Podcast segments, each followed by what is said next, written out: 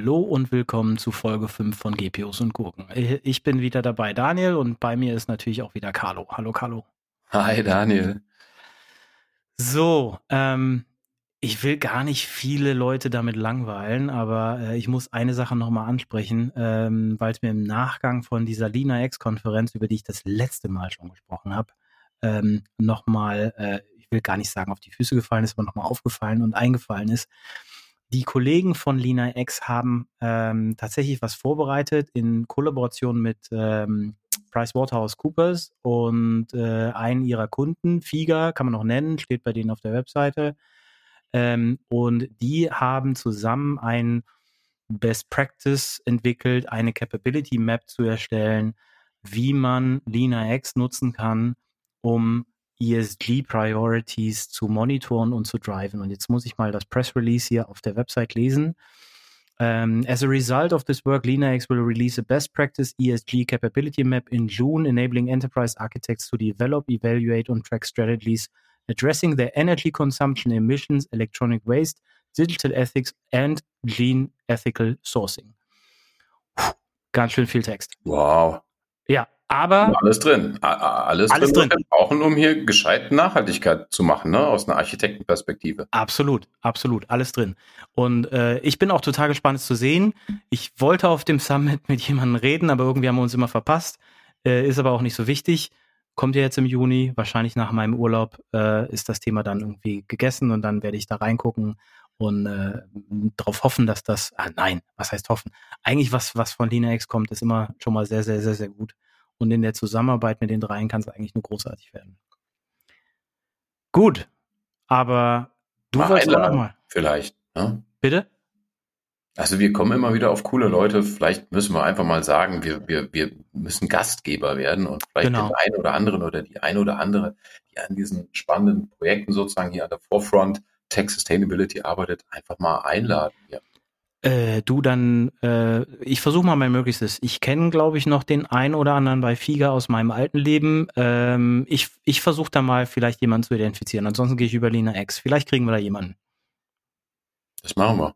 Und du hast schön übergeleitet. Also wir haben ja in unseren vorangegangenen vier Folgen über unterschiedlichste Dinge gesprochen. Also über Generative AI und den Stromverbrauch und in der letzten Folge über das Thema Cloud Efficiency Engineering und wie die Menschen, die bei euch in den Unternehmen und bei uns verantwortlich sind für einen sauberen Cloud-Betrieb, also im wahrsten Sinne des Wortes, also sauber und sicher sozusagen, ähm, wollen wir heute darüber reden und deswegen passt Daniels Aufhänger und ist natürlich deswegen auch hier äh, gebracht worden, darüber sprechen, was Enterprise-Architekten und Architektinnen machen können, um das Thema Nachhaltigkeit auch strategisch zu verankern und in ihrer Domäne ja halt auch ihren Beitrag einfach leisten können. Und ja, was wir machen wollen ist, äh, Daniel und ich wollen gerne darüber reden, was bedeutet Nachhaltigkeit überhaupt im Bereich Enterprise Architecture Management. Äh, das wäre mal so der erste Block, dass wir mal darüber reden, was kann man denn machen, was heißt das eigentlich, wo ist das Feld schon bestellt und wo ist jetzt auch noch wirklich Grundlagenarbeit zu tun, so wie du das an dem Beispiel jetzt gezeigt hast. Zweiter Block wäre, glaube ich, wichtig, mal zu schauen, was so die großen Tech-Companies und gerade die Cloud-Provider da in den letzten Jahren getan haben und wie die auch sozusagen ihre Best Practices und Design Principles vielleicht ja schon angepasst haben. Mhm. Da gibt es ein paar Dinge, ähm, die wir auf jeden Fall auch immer schon selber genutzt haben und auch äh, mit Kunden nutzen. Da werden wir drüber sprechen und dann nachher so ein Stück weit im dritten Teil den Ausblick für die Leute, die nicht nur Anwendungen sozusagen managen und, und betreiben äh, und den Lifecycle machen, sondern selber auch programmieren. Stichwort Green Software Foundation. Was passiert denn an der Front? Wo Software entwickelt wird. Und das wollen wir auch übrigens in der nächsten Folge dann machen, aber das wären jetzt mal so die drei Blöcke. Und Daniel, das ist das Schöne, jetzt bin ich sozusagen der, der, der Moderator geworden. Jetzt kannst du einfach mal, du bist sozusagen schon lifelong ähm, Enterprise Architect, begleitest diese Rolle, ähm, hast viele Kolleginnen und Kollegen bei Adidas in diese Rolle und in diese Disziplin eingeführt und das ja auch mit etabliert. Was würdest du denn sagen? Was bedeutet es denn, das Thema Nachhaltigkeit ins Enterprise Architecture Management einzufügen und was müssen wir machen und über was müssen wir uns denn da unterhalten? Ja, ich meine, der, der, der Hauptaugenmerk, das ist, das kommt und geht ja immer so in Wellen. Ne? Der Hauptaugenmerk äh, für Enterprise Architecture ist ja immer, ähm, und jetzt zitiere ich einen, einen guten Kollegen, der äh, über Zwischenstationen jetzt bei AWS Produktentwicklung macht, der Gregor. Hallo Gregor, falls du zuhörst. Ähm, der äh, so schön formuliert hat und gesagt hat, Enterprise Architecture is about selling options. Ähm, und, und, und das würde ich tatsächlich sagen. Und in der Vergangenheit ging es ja eigentlich bei uns immer darum, wir haben Optionen aufgezeigt, als in dieser Enterprise Architecture Funktionen Optionen aufgezeigt, wie kann man Kosten sparen, wie kann man schneller werden, wie kann man flexibler werden. Und jetzt kommt halt noch dieser zusätzliche Aspekt dazu, wie können wir grüner werden. Und, äh, und das ist immer dann auch wieder was, wo äh, eine Enterprise oder eine Tech-Strategie zusammentrifft mit einer Business-Strategie wie wichtig ist das gesamte Thema Business Strategy da, da insgesamt. Und, äh, und auch da muss ich jetzt nochmal äh, Business Strategie, Tech Strategie, ähm, äh, den Gregor zitieren, der hat mich auch so schön gesagt, naja, wenn, wenn die, wenn die Business Strategie ist, keine Business Strategie zu haben, dann muss die Enterprise Architecture oder Tech Strategie ganz einfach sein, sei so flexibel wie möglich, auf, um auf kurzfristige Änderungswünsche reagieren zu können. Ähm, und äh, das hat sich dann irgendwann nochmal manifestiert in, in Gregor's Law. Aber äh, ich schweife jetzt schon wieder ab, Business-Strategie, Enterprise-Strategie. Also für mich ist es so, da kommt halt jetzt noch der zusätzliche, Aspekt dazu. Und ähm, auch da ist es so, äh, das kommt natürlich auch in Wellen. Ähm, Geht es dem Unternehmen gut? Geht es darum, ähm, jetzt die nächsten x Jahre zu planen und steht man auf finanziell gerade sehr, sehr guten Füßen, dann sind natürlich solche Aspekte wie Sustainability erstmal wichtiger. Ähm, und wenn es gerade irgendwie nicht so gut läuft, dann äh, wird natürlich erstmal auf die Kosten geguckt und dann wird Rationalisierung wieder angebracht. Ähm, oder wenn man merkt, irgendwie, oh, um Gottes Willen, wir haben einen veralterten Tech-Stack, weil da nicht so jemand richtig wirklich aufgeräumt hat, dann äh, sind natürlich irgendwie so Themen wie Tech-Debt irgendwie interessant. Aber, aber das, äh, äh ja, wie gesagt, kommt und geht in Wellen. Da, und, fällt, da ja. fällt direkt ein neuer Begriff ein. Also TechDebt kennen wir alle ganz gut, ne? musst aufräumen, hast große technologische Schulden. Ich glaube, wenn, wenn die Enterprise-Architekten und die CIOs und CTOs ihren Job nicht machen, haben wir demnächst so eine Art Green Debt. Absolut. Debt, auch, auch in der IT. Ne? Also wenn wir, und ich glaube, das wäre jetzt mal so der, der Impuls, wenn wir nach vorne schauen, zu sagen, wenn wir unsere Landschaft von ein paar hundert oder in den großen äh, Unternehmen ein paar tausend verschiedenen Applikationen, die wir selber noch betreiben, die wir nicht irgendwo SaaS-mäßig oder Cloud-mäßig schon haben, da kriegen wir vermutlich demnächst Ärger. Denn ich würde mal sagen, also ich kann nicht verstehen und wir sehen das ja auch, klar, wenn du keine Kohle hast, der Wind von vorne kommt, dann tut man sich mit bestimmten Sachen ein bisschen schwerer. Ich glaube nur persönlich jetzt so aus einer Analystenperspektive, der Druck auf das Thema ESG und Reporting, mhm. Und der Druck, der aus den Vorständen kommt, jetzt getriggert auch über die Stakeholder, die Presse, die Investoren, der ist auch auf die Unternehmen so groß, dass ich mal sagen würde, Claro, in der Enterprise-Architektur, du kannst nicht mal das machen, was halt cool und fancy ist und sinnvoll wäre, sondern du bist halt immer so in diesem, in diesem Korsett, ne, auch der Notwendigkeit und der Kohle.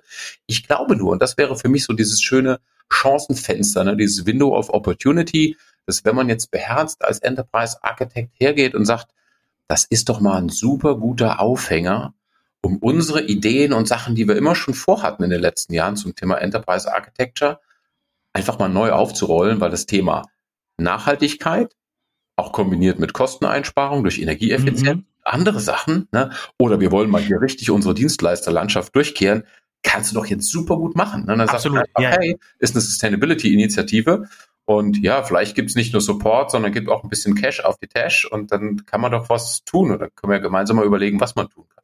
Absolut. Das sind, das sind genau zwei Dinge, die du, die du angesprochen hast. Also das eine geht natürlich immer mit dem anderen einher. Also wenn ich jetzt irgendwie schon, schon, äh, nehmen wir jetzt mal ein sehr optimiertes Cloud-Setup und ich glaube, ich habe es in der letzten Folge oder in der vorletzten Folge mal erwähnt, ähm, äh, wenn das, wenn das aus Sustainability-Sicht und aus einer Energieeffizienzgesicht schon sehr, sehr optimiert ist, ist das auch relativ kostengünstig zu betreiben, weil dann habe ich schon viele von diesen Best Practices, die die, die Cloud-Provider da einen mitgeben, äh, äh umgesetzt und die, die treffen natürlich irgendwie genau darauf äh, oder zahlen genau auf diesen Cost-Saving-Aspekt ein. Und ähm, äh, das ist absolut ein, absolut ein Faktor. Ähm, jetzt wollte ich gerade noch was Zweites sagen. Ähm, Ich hätte dich aber noch was auch gefragt, aber ja. wenn, wenn, wenn du jetzt die zweite Sache direkt äh, parat hast, ähm, wir sind ja schon ins Eingemachte eingestiegen. Ich hätte es mal so auch aus der Perspektive von den, von den eher mittelständischen Companies gesagt. Ne?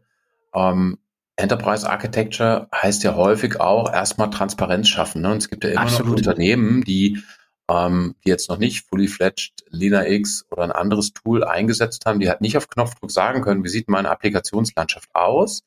Äh, da sind ja viele noch mit dabei und da hätte ich gesagt, eine Riesenchance auch im Hinblick auf Nachhaltigkeit wäre ja, dass überhaupt das Thema Enterprise Architecture richtig ernst genommen wird, dass die Unternehmen, die noch keine Tools im Einsatz haben, die keine gescheite Datenqualität in ihren ERM-Systemen drin haben, das jetzt nutzen, um zu sagen, wir machen mal eine gescheite Bestandsaufnahme, mhm. bauen uns überhaupt mal diese Transparenz auf und führen diese neuen Kategorien, und das gilt vermutlich auch dann für Unternehmen wie euch, halt mal ein, dass man versucht, Energieverbrauch, Carbon-Intensität und auch andere Faktoren sozusagen auf Applikationsebene nachher runterbrechen zu können. Und ähm, das ist, glaube ich, da ist ja schon, schon noch viel Arbeit zu tun. Was glaubst du, wo wir da stehen, jetzt auf so einer Skala von, sagen wir, von, von eins bis zehn, ähm, würdest du sagen, jetzt auch so von den anderen Peers und, und, und Leuten, die du kennst, die ich jetzt vielleicht nicht kenne, und so, hat das schon jemand oder ist es wirklich so early on, dass du sagst, hey, Lina X ist ja auch erst dabei, das erste Projekt zu machen? Ja. Das kann doch keiner, oder? Nee, das kann auch keiner. Und, und, und ich weiß auch gar nicht, ob es das Ziel ist, das wirklich pro Applikation nennen zu können. Das wäre natürlich, das wäre natürlich das ESG Nirvana, äh, wenn ich da reingucken kann und sehen kann, sofort in der Heatmap, lieber CIO, lieber Sustainability Beauftragte im Unternehmen, guck mal, das sind die ganz dreckigen Applikationen, da müssen wir dringend was tun nächstes Jahr äh, oder dieses Jahr. Ähm, das ich wüsste nicht, dass das irgendjemand so in dem Detail hat, weil da spielen so viele Dinge rein. Da spielt ja nicht nur rein. Also geht, geht man mal, gehen wir mal durch die verschiedenen Optionen durch. Ich habe jetzt irgendwas, was ich betreibe bei mir im eigenen Datacenter, dann müsste ich ja schon sagen können, nicht nur wie viel verbrauchen die Server, mit welcher Last laufen die. Typischerweise habe ich den Stromverbrauch fürs Datacenter insgesamt, aber natürlich nicht pro Rack oder für diesen Servercluster. Ähm, Gibt es auch Möglichkeiten, das zusammenzusammeln oder zumindest irgendwie hochzurechnen? Auch mit der, mit der Serverlast, das würde man wahrscheinlich sogar noch hinbekommen. Aber ich muss da sogar dann noch einberechnen, wie viel Anteil hat das Netzwerk, wie viel Anteil haben die Anzahl der Nutzer, die ich dabei habe, wie lange nutzen die das ähm, und so weiter und so weiter und so weiter und so weiter. Und ähm, das ist was, das wird, glaube ich, echt schwer. Also für, für, für mich und für uns wäre es sicherlich das, das ähm, das Nirvana äh, des, des ESG-Impact-Messens. Ähm, und es wäre super schön, weil dann könnte man wirklich hingehen und sagen, guck mal, hier sind unsere dreckigen Applikationen, was können wir ja. damit tun? Äh, und, und natürlich auch, was können wir damit tun? Und, und da kommen wir jetzt wieder an so einen, so einen Punkt, ähm, den ich gerade nochmal ansprechen wollte. Jetzt ist er mir nämlich eingefallen. Ähm, was können wir damit tun?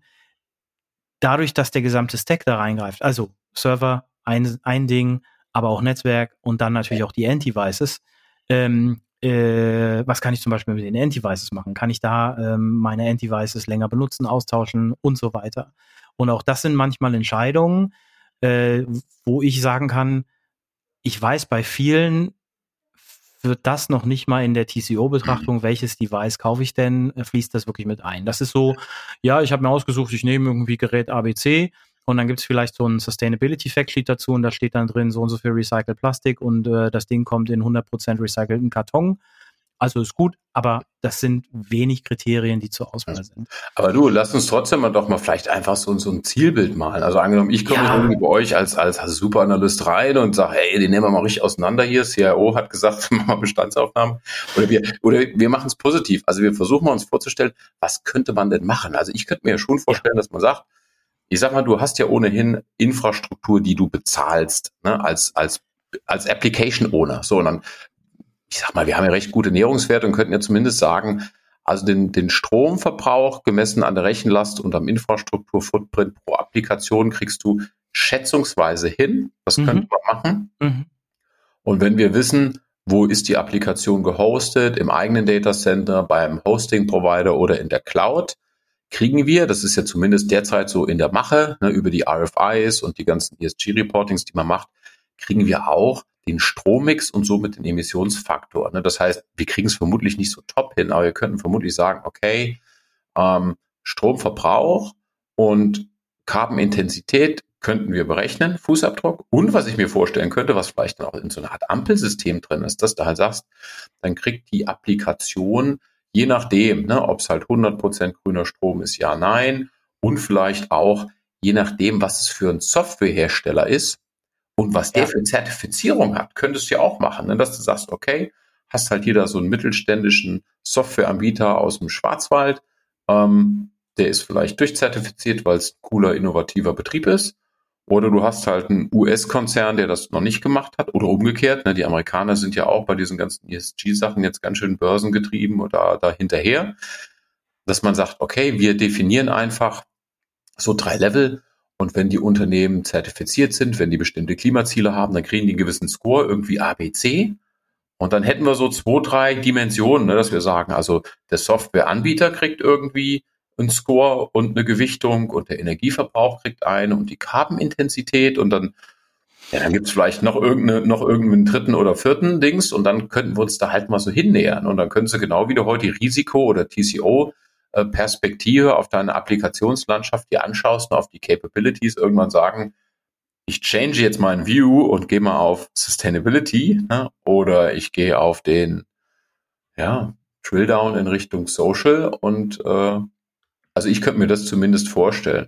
Aber klar, du hast recht, ne? also die Frage, wie gut man in der Lage ist, im eigenen Datacenter wirklich den Energieverbrauch auf die Applikation zu mappen, ich glaube, das ist noch ein Ding. Ne? Ja, ja, ja. Also äh, es, es wird immer besser und die Tools werden auch immer besser. Und äh, nehmen wir, fangen wir jetzt nochmal an. Also wir haben ja gerade schon über das Datacenter gesprochen, ich kann den Server messen und so weiter.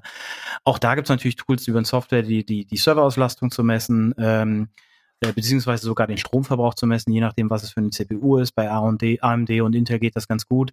Ähm, das, das ist nicht das Riesenthema, das kriegen wir relativ gut hin. Das Umlegen äh, quasi mit dieser Größenordnung, das, was du vorgeschlagen hast, das geht sowieso. Ne? Also ich kann dir Stand heute sagen, wir haben so und so viel Stromverbrauch im eigenen Datacenter, wir haben so und so viel, zumindest nicht Stromverbrauch, aber CO2-Footprint in unseren Cloud-Setups. Ähm, Wo es wirklich schwierig wird, ist, wenn wir über Software as a Service reden. Und damit meine ich jetzt gar nicht so die Microsoft 365, weil die können einem das auch relativ gut sagen. Ähm, aber wenn es so die, die kleineren Tools sind, die sich selber irgendwo einem Hyperscaler bedienen, um ihre Services zu hosten, die ähm, sind häufig gar nicht in der Lage, das runterzubrechen. Die können selber sagen, ja, unser gesamter Stack verbraucht XY und wir haben so und so viel 100.000 oder Millionen Kunden.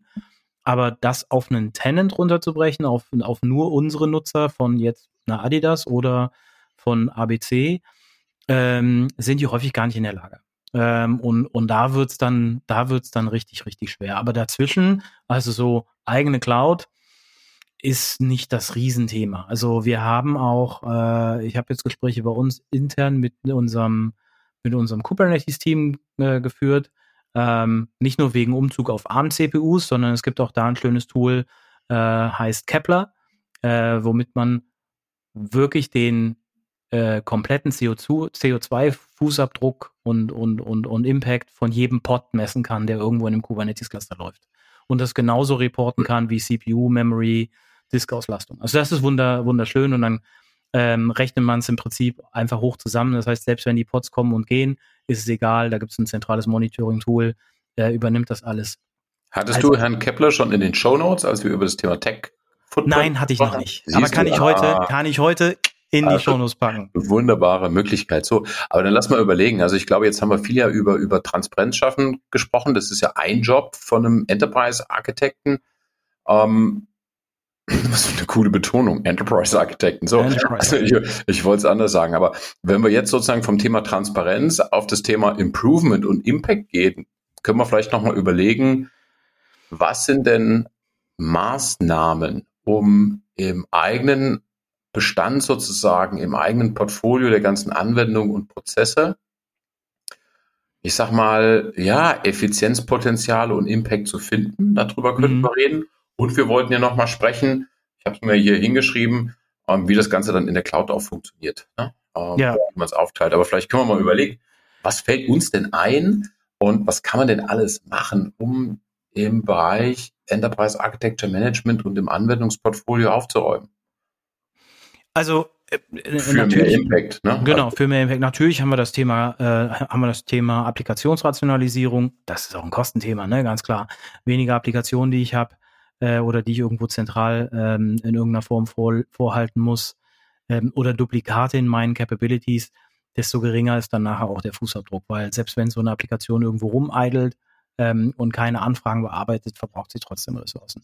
Also, so, aber kleiner, kleiner äh, nochmal äh, kleiner Hinweis, um das nochmal zu unterstreichen. Du hast es ja so ganz, als wäre das so langweilig. Ja, das ist ja immer langweilig und keiner hat Bock auf Application Rationalization.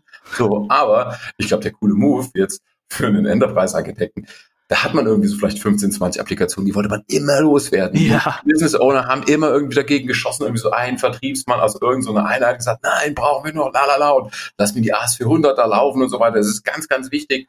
Hier nochmal sozusagen der, äh, der, äh, das Ausrufezeichen, das ist die Chance. Jetzt kann man das ein oder andere Ding killen, was man schon ganz lange raushaben wollte. Oder ne, im, in diesem Kontext vielleicht auch wenn man dann merkt, dass es den einen oder anderen Softwarelieferanten gibt oder Dienstleister, den man aus Nachhaltigkeitsgründen von der Vendorliste streichen will, wäre halt auch eine coole Möglichkeit, Applikationen loszuwerden. Und ist ja ganz ehrlich, ne, auch wenn es böse ist für den einen oder anderen Lieferanten, was nicht läuft, frisst kein Brot, ne? Genau. keine Energie, hat keinen Fußabdruck. Also im Endeffekt nochmal Appell an alle Enterprise-Architektinnen und Architekten, alles, was sie jetzt streicht, ist für den Planeten. Ne? Also es lohnt sich, mit den Kollegen in den Fight zu gehen. Das wollte ich nochmal sagen. Ne? Das ist, du hast es so, so ruhig gesagt, deswegen wollte ich es nochmal voll unterstreichen, sagen, ja, haut das Zeugs raus und räumt richtig auf. Es ist sozusagen für die Kids, für den Planeten und äh und auch und auch das, was du sagst, die Argumentation dabei, äh, äh, die hilft auch enorm, weil wenn ich jetzt irgendwie immer auf meine Kollegen zugehe und sage, ja, das müssen wir abschalten aufgrund von Kosten, dann kommt so, ah, total wichtig, ich habe hier noch irgendwie x Euro, ich kann das einfach fanden, gar kein Thema. Wenn ich aber sage,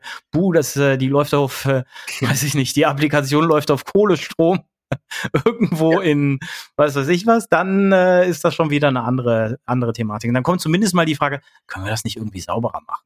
So, ähm, ist doch gut. Haben wir doch einen geilen Trigger gefunden. Genau, genau, genau. Und, und da, das wäre so für mich auch der Trigger, ähm, und das ist für mich auch so der Trigger, zu sagen, um nochmal auf dein Thema zurückzukommen, was können wir denn überhaupt tun? Also Application Rationalization, haben wir gesagt, hat keiner, äh, keiner richtig Bock drauf, aber ist natürlich ein riesen, riesen, riesen Ding.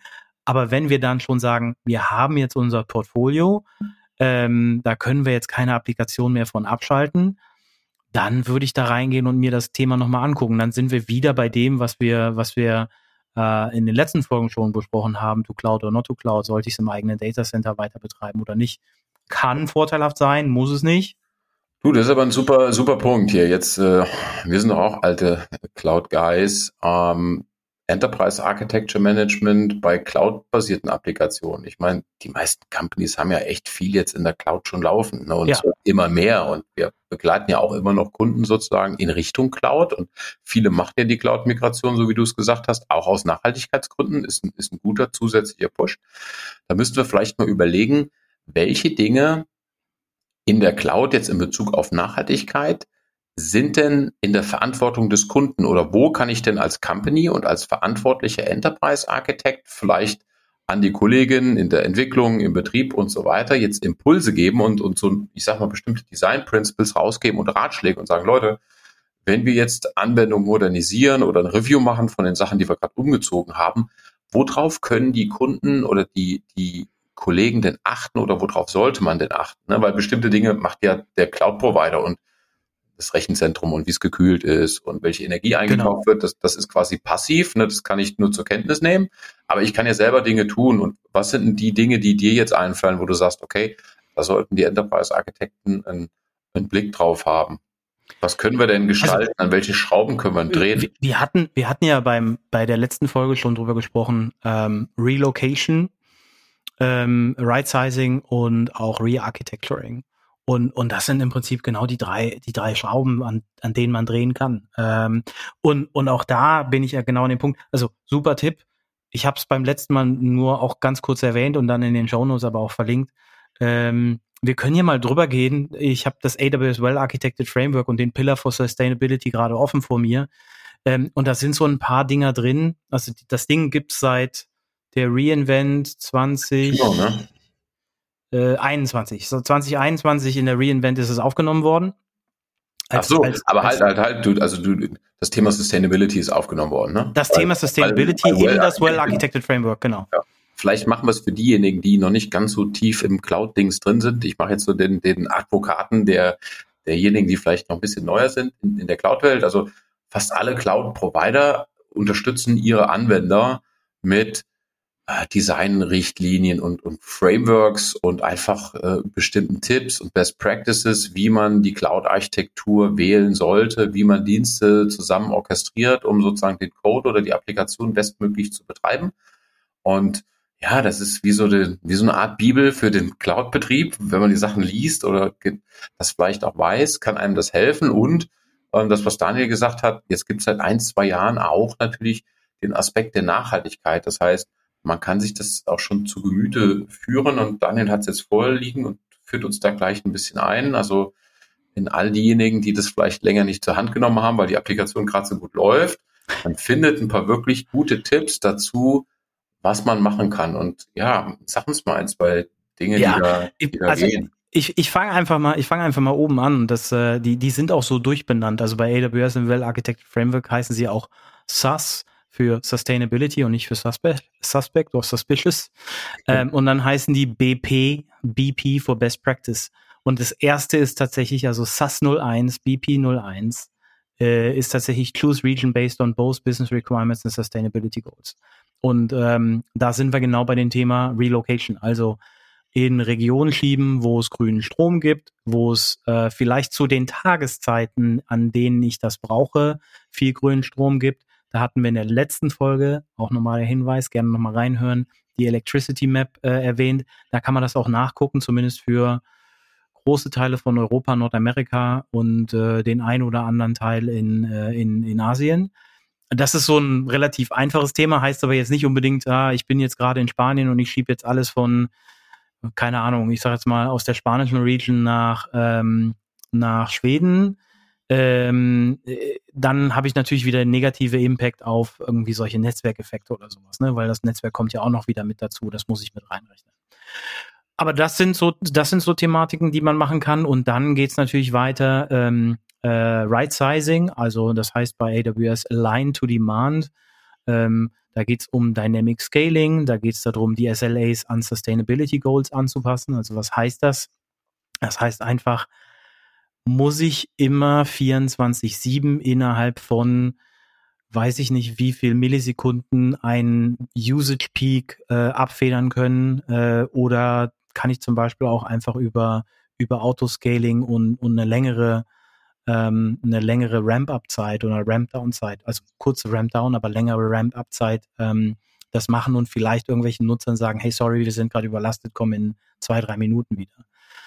Ähm, solche Sachen gehen. Ähm, dann natürlich äh, Sachen, die man nicht mehr braucht, abschalten. Wunderbar, ganz einfach. Ja. Ähm, äh, Geographic Placement of Workloads based on their networking requirements. Da sind wir wieder genau bei dem Thema. Wenn meine Nutzer alle in Spanien sind, macht es nicht, wenn ich das in, in Schweden hoste. Ähm, und was haben wir noch? Ich guck mal rein. Ah ja, hier, hier ist zum Beispiel, das ist genau das, was ich gerade sagte. SAS 02 BP06 Implement Buffering or Throttling to flatten the demand curve. Also natürlich auch, wenn ich, wenn ich so ganz, äh, äh, ganz klassisch so Peak Loads habe. Bei uns so dieser Hype Sale, ne? Also da kommt der neue, ich hätte jetzt fast gesagt Yeezy. Yeezy ist ja jetzt Geschichte, Gott sei Dank. Äh, der neue Bad Bunny Sneaker. Ähm, dann steigt der Traffic schon mal irgendwie innerhalb von, von Sekunden, gar nicht mal Minuten, äh, um das, äh, um das Mehrfache, Zehnfache, Zwanzigfache, Dreißigfache, Fünfzigfache. Und ähm, da kann man halt einfach auch in der Software Mechanismen ergreifen und sagen, nee, nee, nee, nee, wir throtteln jetzt mal, wir machen einen Wait Room rein, ähm, äh, da gibt es diverse Anbieter, natürlich irgendwie die Großen können das sowieso, äh, die großen CDNs wie ein Akamai, wie ein CloudFront, aber da gibt es auch speziell aus Dänemark, mir fällt der Name gerade nicht ein, aus Kopenhagen, ein kleines Unternehmen, die machen so Website-Queuing genau für diesen Use Case. Mhm. Ne, also das sind das sind so Sachen, dann geht's weiter ähm, und da kommen wir vielleicht dann schon eher in Richtung äh, Green Software. Da geht's dann um Software und Architecture, also so Sachen wie zum Beispiel ähm, äh, asynchronous äh, Software schreiben und event-driven und, äh, und dann auch Workloads in Phasen schieben. Ich bin mir fast sicher, dass alle Cloud-Provider das irgendwo im, im Hintergrund vorbereiten, aber ich habe neulich auch so ein kleines Toolset gesehen, womit ich zum Beispiel Batch-Jobs schedulen kann, wenn ich weiß, dass in der Region, wo ich gerade bin, äh, überzähliger grüner Strom ist. Wow, kompliziert ausgedrückt. Also, ist ein kleines Tool, überwacht den Strommarkt und startet dann meine Batch-Jobs auf dem Cloud-Provider, wenn es merkt, hier ist gerade überzähliger grüner Strom oder der Anteil an grünem Strom ist gerade relativ hoch ähm, und wartet damit, dass diese Batch-Jobs ausgeführt werden, wenn es halt genau nicht der Fall ist. Also klassischerweise in Deutschland haben wir viel Solarstrom, dann würden die Batch-Jobs tagsüber ausgeführt werden. Und da gibt es noch ganz viele andere. Aber du, du hast was ganz Wichtiges gesagt, weil ich glaube, wir in der IT-Branche müssen uns auch mal daran äh, gewöhnen und man ist ja langsam jetzt auch dabei, ähm, das zu verstehen, Lastmanagement einzuführen ne, und zu überlegen, mhm. wann was ausgeführt wird. Und wir hatten bisher halt immer genügend Ressourcen zur Verfügung. Jetzt auch, ich glaube, ich, die letzten 10, 15 Jahre im Cloud Computing Kontext. Wir hatten genug Geld, wir hatten genug Ressourcen. Ja. Ähm, alles äh, konnte quasi hochskalierend äh, betrieben werden und eigentlich hat sich ja keiner darüber Gedanken gemacht, was es kostet und was da hinten dran für eine Energie rausgeht. Und also wenn ich jetzt mal eine Analogie ziehe, wir arbeiten derzeit so im, im Energiemarkt mit verschiedenen Playern und die Energie und Provider und Netzbetreiber, die haben ein Riesenproblem, dass zum Beispiel in den Ortsnetzen und Verteilernetzen jetzt teilweise zu viel Strom gezogen wird, weil überall die Wärmepumpen eingebaut werden und überall mhm. die Wallboxen stehen, um die Autos zu laden. Hey, und was passiert mit dem lokalen Stromnetz in so einer 3000 Seelengemeinde, wenn da abends in einer Straße 20 Teslas an, an, an den Strom gehen? So, ne? Da fliegt, in, da fliegt einfach das Travohäuschen hoch. Und deswegen werden ja teilweise schon die Wallboxen begrenzt pro, pro Straße. Pro Straße. Und ja. da geht, da, da geht der Trend jetzt einfach hin, auch bei den Stromverträgen dass man sozusagen stundengenaues Laden hat. Ich wollte es gerade sagen. Unterschiedliche Preise und, und vielleicht kommt das in der Cloud auch, dass wir bestimmte, wie es früher die Spot-Tarife gab in der Absolut. Cloud, ne? also dass Absolut. wir Tarifstrukturen haben. Das heißt, wenn wir, ich sag mal, Carbon-Aware Software-Architektur haben, also wenn wir die, das Betriebskonzept und die Software-Architektur so bauen, dass dass sie quasi intelligent ist und dann ausgeführt wird, genauso wie du es gesagt hast, wenn der Strom günstig ist oder wenn grüner Strom verfügbar ist. Das ist eigentlich schlau, aber da muss, glaube ich, und das ist, das ist ja eigentlich eine coole Architektenaufgabe. Ne? Das ist, das ist ja auch anspruchsvoll zu sagen, die Softwarearchitektur inklusive äh, der, der Funktionalität und User Experience muss sozusagen so gebaut werden, dass es intelligentes Lastmanagement auch geben kann hinten dran. Genau. Das ist eigentlich so für Architektinnen und Architekten vielleicht einfach eine spannende Aufgabe. Ähm, können wir einfach mal so festhalten als eines dieser Ergebnisse. Das ist eine klassische Design- und Architekturaufgabe, die ansteht. Und man sollte das zumindest sich mal merken, immer dann, wenn größere und wirklich wichtige und heavy Applikationen entweder modernisiert, neu gebaut werden oder wenn man Plattformen komplett neu baut, weil das kann man ja nur machen, wenn ja, wenn es entweder eine einfache Applikation ist, die du schnell umbauen kannst, oder wenn es eine Applikation ist, wo du einfach nur im Betriebskonzept das Lastmanagement machst. Aber das ist, das ist ein super wichtiger Punkt. Das wollte ich nur noch mal unterstreichen, denn wie gesagt, Thema Stromverbrauch ist ein echtes Thema und auch ja. die Stromverfügbarkeit, muss man ja sagen. Und, und, und das, was du gerade gesagt hast mit den äh, äh einen Straßenzug, 20 Teslas und die laden jetzt alle, ähm, das, das führt dann zu solchen Situationen und ich glaube, da sind wir in Deutschland noch ein bisschen von entfernt, aber ich habe jetzt ähm, einen schönen Screenshot äh, im Internet gelesen, äh, neulich auf LinkedIn, wo ein ähm, ja, Kollege ist es nicht, jemand, den ich aus Norwegen kenne, äh, ein, ein, sein Handy-Screenshot zeigte und der seinen Tesla für minus fünf Öre pro Kilowattstunde in dem Zeitpunkt geladen hat, weil gerade zu viel Strom da war. Und äh, zu den Peakzeiten ähm, ist dann durchaus halt auch äh, sehr viel teurer werden kann, als, ähm, als es jetzt vielleicht hier ein Strom ist. Also ich glaube, mittel- bis langfristig, wahrscheinlich eher mittelfristig, müssen wir uns davon verabschieden, dass wir einfach, egal wann am Tag wir Strom verbrauchen, den gleichen Preis bezahlen. Und dann sind wir wieder in den in den Zeitalter, wo man, wo man früher die Nachtspeicherheizungen stehen hatte, hoffentlich nicht mehr, aber ähm, äh, wo man wahrscheinlich genau in solche, solche Fälle reinkommt. Und auch dann kann ich mir vorstellen, jetzt schweifen wir so ein bisschen von dem IT-Thema ab, äh, dass auch das ganze Thema Second Life von so einer Autobatterie ähm, nochmal spannend wird, wo ich mir dann irgendwie eine, eine ausrangierte Tesla-Batterie bei mir in die Garage stellen kann, die dann einfach Strom puffert, damit ich genau in diese Falle nicht reintappen kann. Aber gut, ich wollte noch, und ich gucke gerade so ein bisschen auf die Uhr, weil äh, es tickert, es tickert. Ähm, und ich würde sagen, das ganze Thema Software und was ein Entwickler tun kann, würde ich noch mal in die nächste Folge pushen. Aber auf eine Sache wollte ich noch eingehen, weil das ist tatsächlich noch was, das hatten wir irgendwann mal schon mal angesprochen. Aber hier im Well Architected Framework ist es nochmal schön aufgefasst in dem Bereich Sustainability 5. Und da sind so Sachen drin wie Optimize your use of hardware-based compute accelerators, also GPUs oder Inferenz-CPUs äh, oder Training-CPUs, wie sie AWS zum Beispiel offeriert, ähm, äh, muss man sich genau mal angucken. Äh, auch so Sachen wie Use of Managed Services, äh, wenn ich irgendwie typischerweise ähm, ein Kinesis oder sowas nehme oder äh, äh, andere Sachen, dann sind die sehr viel effizienter, als wenn ich das selber mache. Use of Minimum Amount of Hardware to Meet Your Needs, das ist relativ klar, das ist das Thema Right Sizing. Und dann auch interessant, Use Instance Types with the least impact. Auch da gibt es eine schöne Übersicht bei AWS ähm, ähm, und bei allen anderen Hyperscalern kann man sich das auch angucken. Im Zweifelsfall guckt man einfach in das ThoughtWorks Tool, ähm, in dieses Cloud Carbon Footprint Tool. Da sind nämlich alle, alle Watt äh, Verbräuche pro Instanzen und pro Stunde aufgeführt. Und da kann ich mir das dann auch nochmal angucken und eine Instanz raussuchen, die vielleicht für mich optimal ist.